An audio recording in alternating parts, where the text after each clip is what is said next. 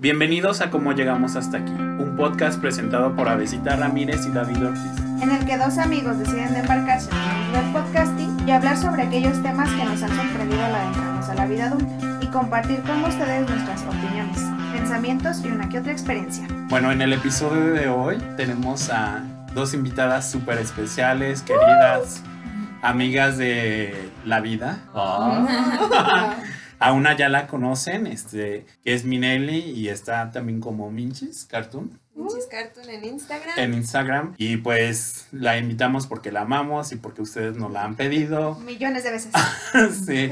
Y hay alguien más, nuevo y misterioso. fuerte! y esta persona es Carla, Carla Contreras, una amiga muy querida de la facultad y del trabajo y de la vida. Ella, además de ser psicóloga, es una bailarina. Veanla, feromonas cronológicas. Ah, ya hace miles de años de eso, pero está muy interesante sus proyectos. No sé si quieras dar tu Instagram. Eh, pues sí, está, estoy como Carla Ali. Carla Ali. Carla Lee en Carla Instagram. Ali. Y pues para que la sigan y vayan a ver, porque sube a veces sus danzas Sí, sus ensayos y así. macabras. Sus rituales de la danza. Rituales ahí raros. sí, Implican sacrificios y claro. otras cosas. Este, y bueno, en el episodio de hoy te- nos pusimos modernos. Ah, Súper modernos. Así. Este, también escandalosos el poliamor y las relaciones abiertas. Entonces es algo que últimamente ha sonado mucho, que no sé si es tan moderno, ¿no? Pues vamos a ir viendo. Ajá. Vamos a ir viendo y pues empezamos. Sí. Yo quisiera preguntar, ¿creen que somos monógamos por naturaleza? Mm, Creo que no. Este, creo que si lo pensamos estrictamente en lo natural, sí somos animales gregarios, pero no sé si en esa construcción eh, seríamos monógamos por naturaleza. Creo que a partir de que también ya somos pues estos animales de cultura, eh, nos introducimos a ciertas normas y esas normas han ido cambiando. Entonces, en este punto, entonces se decide eh, ocupar una relación con otro desde la monogamia o desde el poliamor. Y yo creo que precisamente si algo somos los seres humanos, somos no naturales, no como... Sí. No es Sí, que sí, seamos, ojo, poligamos por naturaleza, porque eso Claro, también claro. me parece como conflictivo, peligroso, o monógamos por naturaleza, sino somos como esto que nos va mandatando la sociedad en un contexto. Como decía Mineri, ahorita lo monógamo es, digamos, que lo hegemónico y nos asumimos así. Pero este, eso era um, lo que mandaba, ¿no? Estaban como estas, los tipos de familia que eran como, no se sabía exactamente quién era el papá, sino más bien era como una comunidad que cuidaban a los hijos de todos y todas. Entonces yo diría que no somos, o sea, monógamos, pero tampoco somos, Poliamorosos. pol- ajá, por naturaleza, sino es como nos vamos moviendo en la Sí. cultura, es lo que Sí, sí, tendría que decir. Sí, indudablemente somos atravesados por, ¿no? O sea, Donna Haraway también nos, nos lo dice, ¿no? Mucho en el sentido de que somos seres prototipados. O sea, en el sentido de que nos vamos llenando de prótesis y eso es lo que somos, ¿no? Nos vamos como construyendo y llenando de lo que nos han dicho. Pero hasta qué punto realmente podríamos conocer dónde sí seríamos nosotros, ¿no? No sé, yo me cuestionaría un poquito eso. O sea, ¿qué sí serías tú que no sea como de la, La cultura, Ajá. Vayan análisis. Así te vas un poquito dando una idea, creo. sí. ¿Y tú cómo ves, Carla? ¿Crees que seamos Mm. monógamos por naturaleza? No, no. Pues yo quiero decir como por dos lo que dijo mi compañero.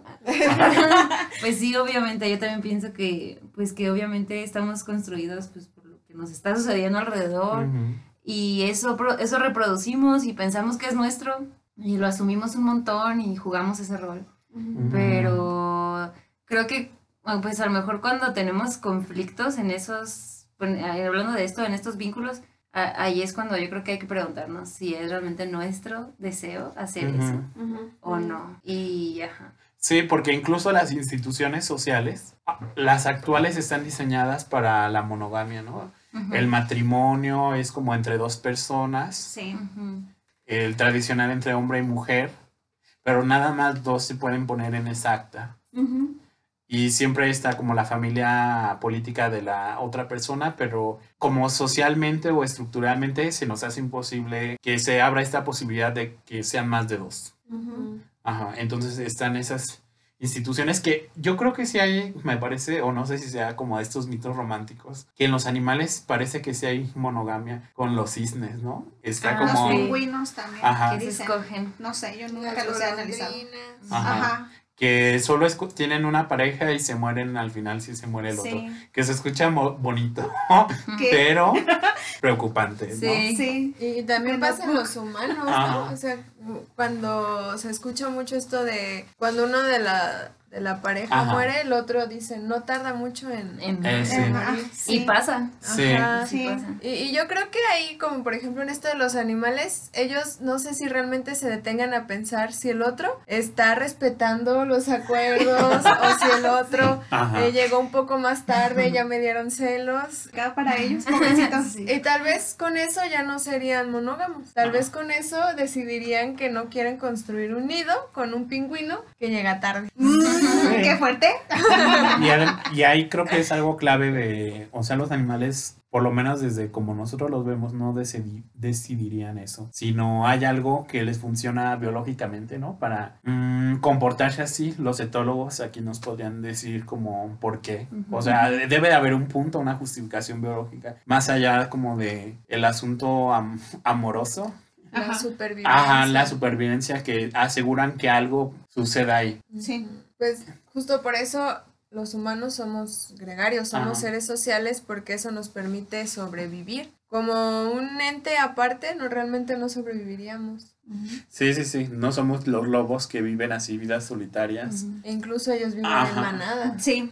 Sí, y es todo un tema interesante, ¿no? Porque en los animales, ya que es algo que me ha causado pregunta últimamente, porque está esta como, ya saliéndome del tema, como eso que apuntan las feministas radicales de vivir sin los hombres. Mm. Ajá, como esa se- separación. Y a mí se me hace interesante porque los animales pue- puede que sí vivan así separados, ¿no? Este, los machos y las hembras, o sea, solo coinciden en algún momento. En el celo. Ajá, pero ya después no.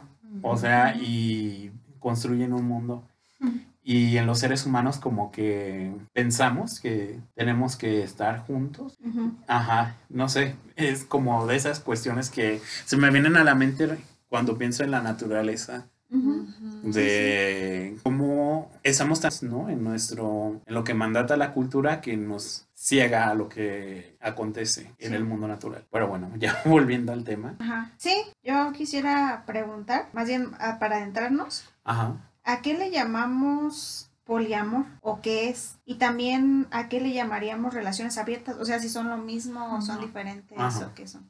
Mm, Yo creo que tiene que ver con el nivel de acuerdos. Eh, cuando una pareja es monógama y decide tener, por ejemplo, encuentros casuales eh, que tienen que ver más que nada con una cuestión de sexual, se podría decir que es una pareja que abre en un momento pero cierra.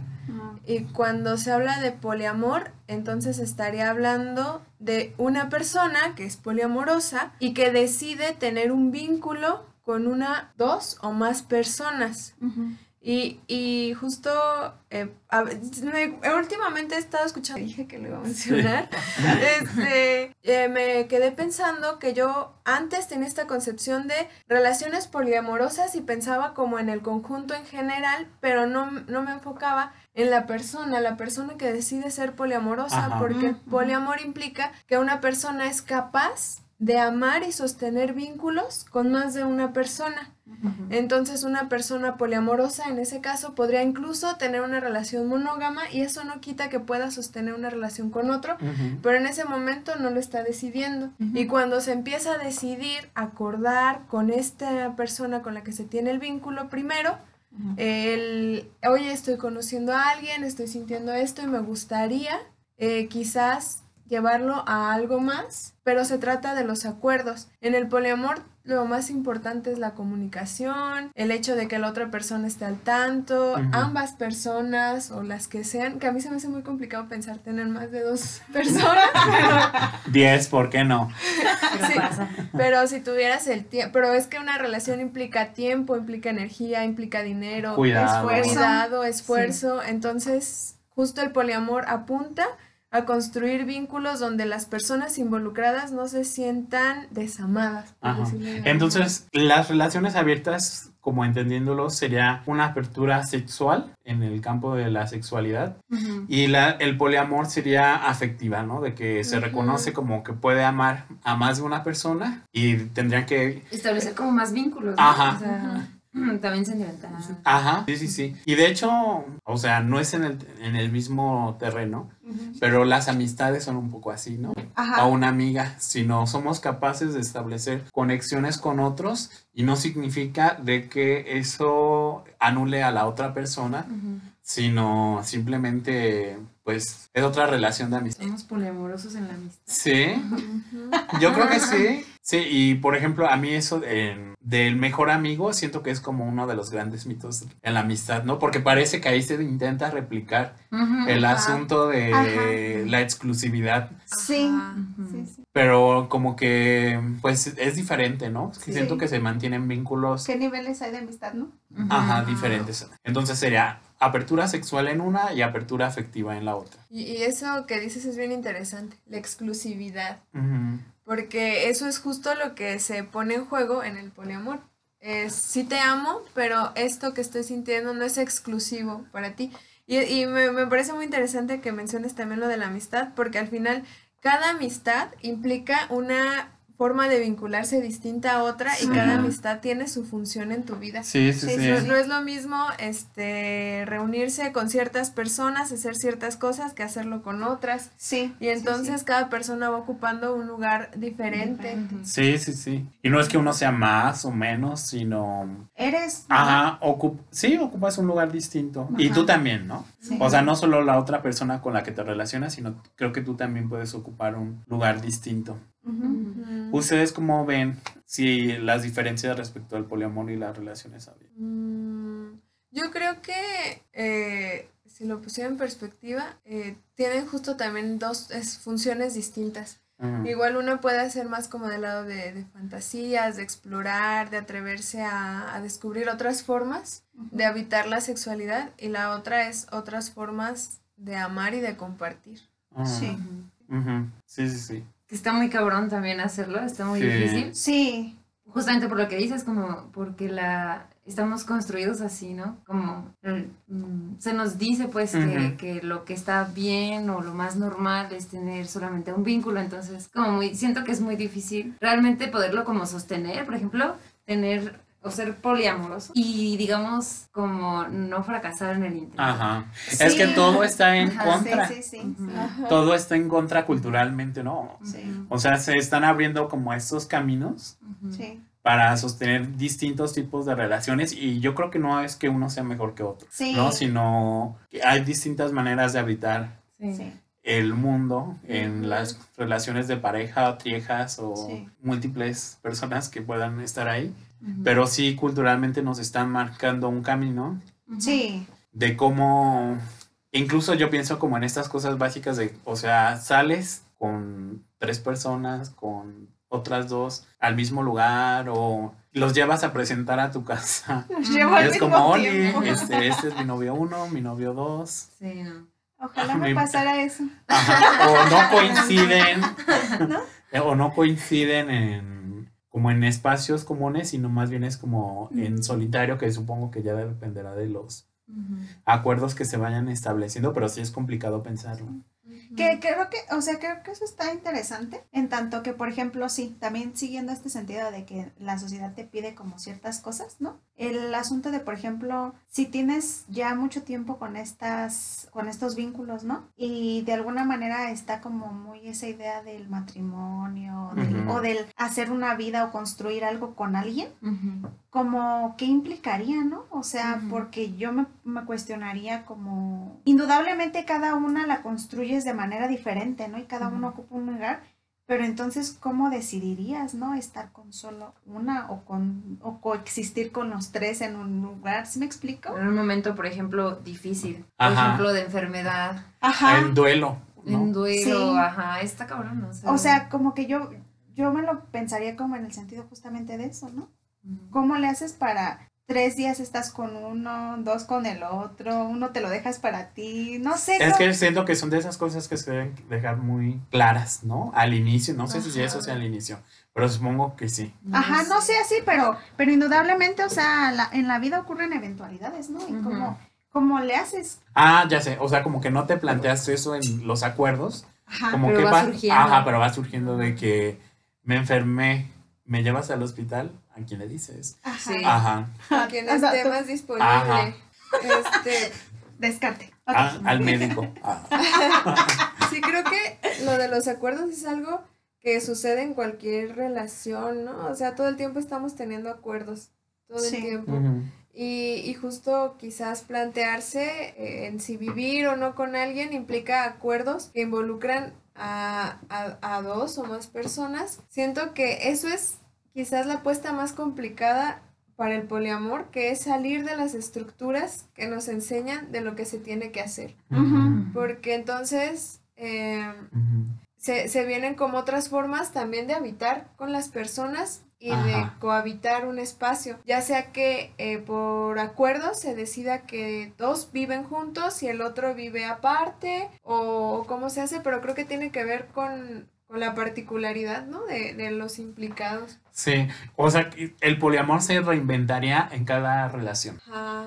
Ajá, no, no habría una manera estandarizada como Ajá. parece que sí hay en la monogamia, que tampoco la hay, pero parece que sí la hay. Ajá. Ajá. Pero se tendría que hablar en cada ocasión que se formen como esos distintos vínculos, porque pues los acuerdos variarían en función de las personas implicadas y de también del momento, ¿no? Sí. Este, que vaya ocurriendo como con estas eventualidades. Sí, es que no es, es que no es, am, las, las relaciones en general humanas no son algo terminado, pues, ¿no? O sea, no podríamos decir, esto es, Ajá. pues lo estamos construyendo y, Ajá. y eso es lo que estamos como viendo ahora, ¿no? Es como que, a ver, vamos a apuntar todos, este es eh, el significado de poliamor. Ajá. Pues podríamos hacerlo, pero más bien es como lo que ahora se está como cuestionándose o Sí.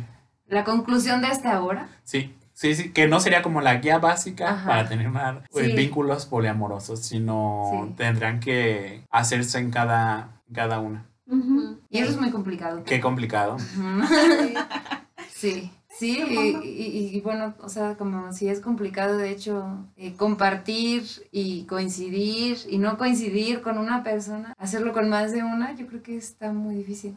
Sí. Sí, yo lo que quisiera introducir es como también, porque estaba pensando un poquito como en este sentido de, del poliamor, como cuál sería como, o más bien a qué pedo se enfrentaría uno en el sentido de qué onda con el poliamor y el amor romántico, No. Mm. ¿no? Y es que justo el amor romántico nos dice que es uno y para siempre. Ajá, la cruz que te tocó cargar. Ajá, entonces el poliamor justo creo que es una forma de replantearse esto, ¿no? O sea, el amor no es uno y tampoco es para siempre. Ajá, Ujú. sí, sí, sí. Este, El amor se tiene que, justo como le decía David hace un momento, ¿no? Se reinventa en cada vínculo.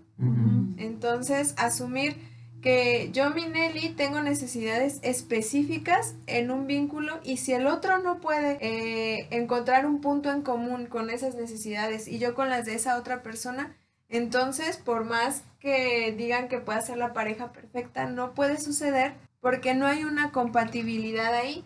Y, y siento que atreverse también a asumir esas cosas, ¿no? Que, que hoy cuesta mucho, ¿no? Así decir, a lo mejor ya el amor no dura para siempre, pero realmente cuestionar cuándo duró realmente para Ajá. siempre. ¿Cuántas relaciones están ahí por miedo a enfrentarse a la soledad, Sí. por Ajá. los hijos, Sí, por sí, el sí. que dirán, por múltiples Sí. violencias que suceden, económica, emocional, que, que las personas no pueden salir de ahí y creo que el cuestionarnos el hecho de poder movernos a otros espacios es una apuesta interesante que, que me parece que propone el poliamor porque es otra forma de construir vínculos. Sí, pero yo aquí mm, quiero como de a ver, el amor romántico como se vende, ¿no? Como la solución a los problemas de la vida, Sí. ¿no? Como que promete la felicidad Ajá. eterna. Y Sí. El poliamor no se podrá contaminar como de eso, como de que ya esta, esta nueva forma sí. de relacionarse es la única Sí. o la más op- óptima, no sé cómo decirlo, más apropiada para los seres humanos que y prometa como el paraíso a partir del poliamor. Pues yo creo que no existe el paraíso. o sea, porque eso también es una de, del amor Ajá. romántico, ¿no? Que encuentras a la persona perfecta Ajá. y todo ya después mágicamente se da por magia del Ajá. amor y justo no sucede. Sí, como estas Eh, pinturas de los testigos de Jehová, ¿no? Que todos son Sí. felices, los leones al lado y los acarician. Todos existimos muy felizmente. Ajá. Pero no pasará lo mismo también el otro, en el otro lado. Ajá, Sí, eso. sí, sí, porque al final somos estos seres Que sueñan ilusiones. Que crecieron en este contexto plagado de amor romántico, plagado de mitos sobre lo que es y no Sí. es una pareja. Entonces, esas personas se vinculan y tienen toda esta carga cultural. Fantasías, sueños. Ajá, entonces sí se replica. Y, y justo Sí. como decía Carla, ¿no? O sea, ir a terapia para ir a ver de dónde viene todo, hasta qué Ajá. punto sí es lo Sí. que yo quiero, hasta qué punto es lo que me demanda la sociedad. Ajá, Sí. Sí. Sí, sí. O sea, siempre está el riesgo de ahí del amor romántico, aunque no se practique, Ajá. ¿no? Como está esa tentación de replicar los esquemas que nos mandata el amor romántico en cualquier tipo de relación. Y yo Sí. creo que, por ejemplo, o sea, los celos y eso que caracterizaría más al amor romántico también se pueden ir introduciendo al, Claro. a lo poliamoroso. Sí. Sí. Indudablemente, ¿no? sí. Bueno, en tanto objeto de deseo del otro. O sea, porque era lo, que llegamos a comentar en algún punto, como el, el sentido de a lo mejor no podrías evitar como hacer comparaciones en, en cuanto a que a qué lugares va que a lo mejor a ti no te lleva, porque piensa que a lo, a lo mejor tus gustos son diferentes o que la relación no va como en esa misma lugar, por así decirlo, o que por ejemplo eh, tú sugieres lugares y termina llevando también esta persona a esos lugares, ¿no? Ajá. Sí, sí, O sí. que ya tú es- subiste unos kilitos de más, ¿no? Porque luego también, o sea, creo que ahí está también implicado la estética Sí. y el cuidado Ajá. de uno mismo. Ajá. Y de pronto que a veces no siempre estás como en, como tan bien contigo mismo, ¿no? Ajá. No sé, de pronto creo que también pueden ser un poquito medio demonios. Pero son demonios propios Ah, sí, que sí. contaminan el vínculo y que contaminarían el vínculo aún siendo monógamo. Ajá. Si Ajá, conoce sí. a otra persona y esa otra persona dices, no manches, está bien bella, ¿por qué? Entonces, pues, si, si dentro de ti tu construcción de celos justo va como desde la comparación, desde las inseguridades, va a suceder incluso en lo monógamo. Y, Sí. y creo que justo escuchaba, nuevamente repito, digamos, gotitas de poliamor en Instagram, eh, y él hablaba esto de los celos, o sea, los celos son parte de, y, y lo vemos un poco también en psicoanálisis, cómo los celos nos construyen como sujetos de deseo. A partir de que yo me percato de que ese ser que me cuida es capaz de desear afuera de mí, yo me muevo para también ocupar ese lugar de deseo. Y nos construyen, no podemos escapar a ellos en cualquier vínculo, porque hasta suceden celos en la amistad. Sí. Cuando dices, no manches, hace mucho que no sale conmigo, ya subió foto con, con tal. Y es como me siento, y, y uno también tiene que lidiar eso, celos con Sí. los hermanos, celos hasta con maestros, de, ay, ¿por qué siempre le hace más caso a ese alumno que a mí? O sea, los celos están en todos los vínculos. ¿Por qué no me ve? Ah. Ajá, sí, ¿por qué no me ve? Entonces, la apuesta sería gestionarlos. Ajá. O sea, y si a mí me complica que esa persona lleve a, a su otra pareja, a su otro vínculo, a un lugar en específico, entonces lo digo. ¿Sabes qué? A mí me genera inseguridad que hagas esto y en este momento necesito que me haga sentir validada, que me haga sentir segura haciendo esto. Y que la otra persona entonces sea responsable, y aquí introduzco Sí. la responsabilidad afectiva, Sí. porque vincularnos implica ser responsables de lo que el otro está sintiendo porque Mm. asumimos que somos capaces de mover afectos en el otro. No es que yo me haga cargo ujú. de lo que tú sientes, pero sí puedo responsabilizarme porque yo como sujeto que cuida el amor que me das, soy responsable de eso que me, que me estás brindando. Depositando. Y es porque respondes, ¿no? Además de eso. sí, sí. De que no solo es como algo fantasioso, eso que te depositan, sino que tú también respondes a eso que te depositan. Sí. Porque también creo que puede surgir esta excusa de pues era una relación abierta, o sea, o era poliamorosa, Ajá. ¿qué esperabas? ¿No? Pero es al revés. ¿no? Si se supone que ya estaría implicado la relación, la responsabilidad afectiva de los dos lados, pues habría que hablar y hacerse cargo de esas necesidades que vayan surgiendo. Y si no existe esa responsabilidad afectiva, es como, como lo comentamos a- así en- hace un momento, también como, como que se, ¿cómo se le llama a eso entonces? Pues, Ajá. No sé, ya no es entonces una relación abierta o, Ujú, ujú. o de cual, ajá, como sentimental o poliamorosa o Ujú. monógama. que, eh, con eso quiero como, o sea, eh, por ejemplo, en, en el Medio Oriente, los árabes pueden tener varias esposas. Y yo creo que entonces ahí no estaríamos trayendo lo que dice Carla, hablando de poliamor, sino estaríamos hablando de otras cuestiones, porque se hace más bien desde una posición machista, ¿no? De Aparentemente, ajá, de poder, no de esta responsabilidad de hacerme cargo de lo que pueda sentir mi esposa, la primera esposa, y comentarle, porque en teo- en teoría sí, ellas podrían, este, como decir no a la segunda esposa, Ajá, ajá. pero al último se termina cumpliendo la voluntad de, Del- sí. del árabe, Sí. Sí. ajá, ¿no? Sí, sí. O esas, los mormones, que tienen, este, también muchas esposas, Sí. Y estoy seguro, o sea, no, es mi ignorancia, pero me da la impresión de que las esposas no tendrían, no podrían tener otros, este, Pues esposos, vínculos. otros ajá. vínculos, Sí, sí, sí. porque está ahí atravesado el machismo, está ahí atravesado Claro. Sí. este el poder, ¿no? Entonces ahí no sería poliamor porque el poliamor sería hacerse cargo también de pues De de, los de afectos. los afectos del otro. Ujú.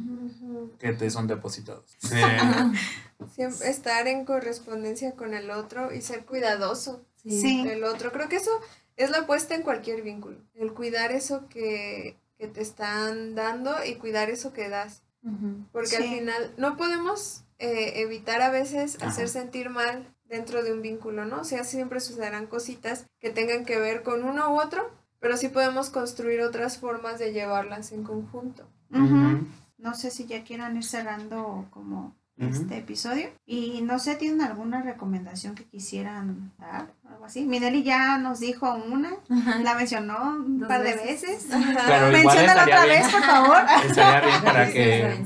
Sí, lo es- fueran a buscar porque sí está muy Eh, padre. eh, sí, el, el- es este Jaime Gama, es, lo encuentran en Instagram como Gotitas de Poliamor y justo eh, eh, en general es Gotitas de Poliamor para eh, los males de la monogamia o algo así. O sea, el, estas gotitas de poliamor que podían cuestionar no solo eso, ¿no? También la monogamia. Y habla sobre celos, habla sobre formas de ir creando acuerdos, habla de las relaciones éticas, es algo que él introduce, que es justo muy aristotélico, porque sí implica, ¿no? No solo hablar desde la moral, porque esto que vamos diciendo, ¿no? De la construcción social de la monogamia tiene que ver más con la moral, pero la ética implica un cuestionar del sujeto respecto al otro. Entonces, Sí. gotitas de poliamor en Instagram. Sí, y por ejemplo, yo el otro día vi un, un post sobre la reparación Ajá. de los daños que más allá de las disculpas se me hizo muy interesante. No, porque como normalmente estamos acostumbrados a pedir perdón o a disculpa por Ujú. y no nos enfocamos en, en reparar eso. Sí. Y entonces, este, tiene ahí como aspectos muy interesantes para las relaciones que sí me pusieron a pensar, Sí. ¿no? Por ejemplo, esto de llegar tarde, Ujú. de una disculpa por llegar tarde o es, este, gracias por esperarme, la próxima vez llegaré a tiempo y ahí ya estás reparando sin, sin solo disculpa que al final no es nada. Ajá. Ah, no, no Sí, hay sí, nada sí, en sí. la disculpa, ¿no? Sí. Entonces, este, está esa recomendación. Perturbador. No sé si ustedes tengan algunas este, recomendaciones. Mm, Películas, series. Que no sé. Pues estaba, no sé por qué pensé en, en esta película de La La Land, que es como, Ah, pues esto del amor, ¿no? Y bueno, no sé, no quiero como, por si alguien no la ha visto, spoilerla. Que creo que ya hablé de ella en un ¿Sí? episodio, así que Ah. puedes Sí. spoilear todo lo que quieras.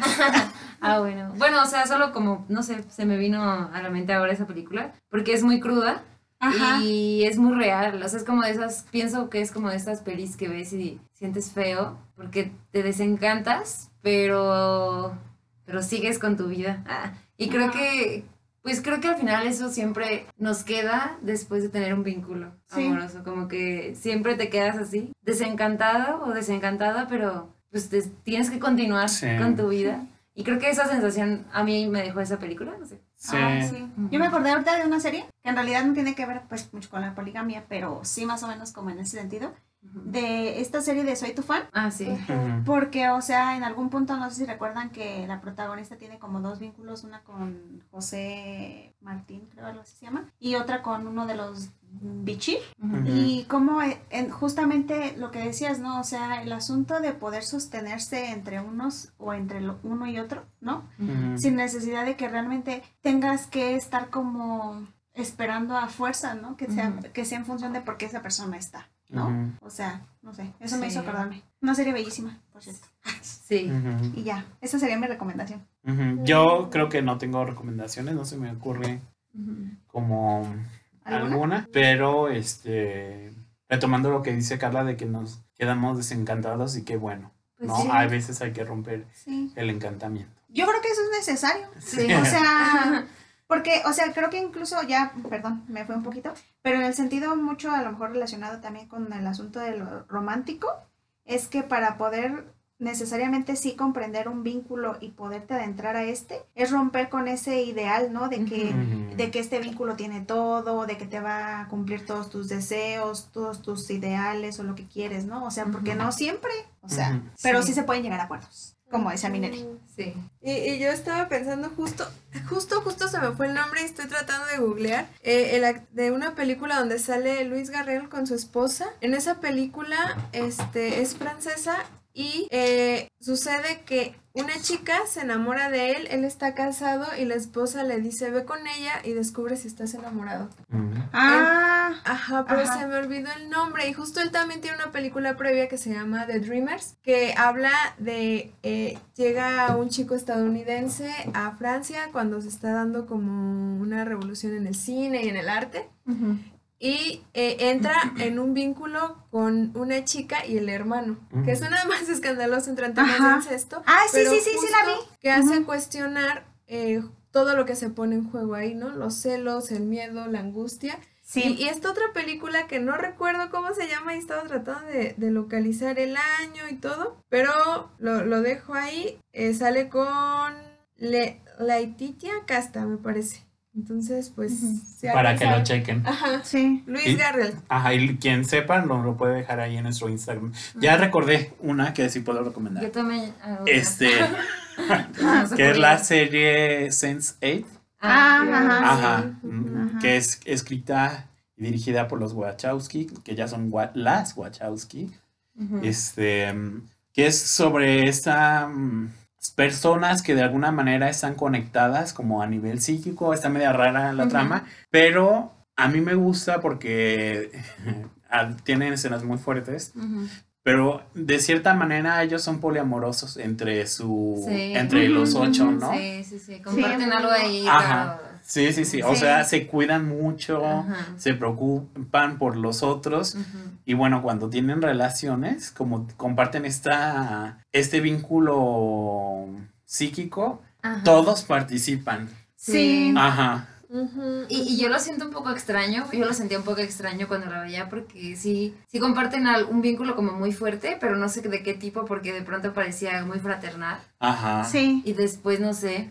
Sí, después medio incestuoso. sí, está, sí, ah, incestuoso, a mí también me parece. Ajá. Está muy Sí, es- está muy interesante. ¿no? Muy buena serie, buena serie. Véanla, Y ju- justo me recordé una peli que, que creo que es una, para mí es como muy ad hoc con este tema. Ajá. Se llama Closer. Es muy Ay, buena sí, peli. Con Natalie Portman. Con y Natalie Jude Portman. Ajá, Ajá. Y Julia Roberts. Este, está muy buena esa peli. Justamente es como un enredo amoroso ahí. Eh, pues no podría, hablando, como hablando de poliamor, como lo dijimos ahora, pues no era una, no, no es- son relaciones poliamorosas, pero sí un enredo de Sí, vínculos. Sí, sí, Está muy cruda la peli, muy cruda y está muy buena. También que te deja con ese sentir, a mí me dejó así como desencantada, como triste, pero al mismo tiempo como de esto es la vida, ah, sí. Esto es el amor. Sí, Ajá. y no esto que justo yo aprendí cuando veía Disney, ¿no? Sí, ahora las Ah. telenovelas, no, que yo creo que somos de México Sí. y tenemos como la influencia, la educación sentimental de Televisa. Sí, sí, no, sí, de sí, que todo termina en una boda y son Sí, felices sí. para Ah, siempre. sé, sí. Y- y- Pero ahí empieza. Ajá. Justo recordé el nombre en español es Un hombre fiel, Ajá. De 2008. Sí. Sí. Y yo una No. última que también me acordé, Ajá. fíjense qué padre que, que Ya. todos surgió tanto. Sí.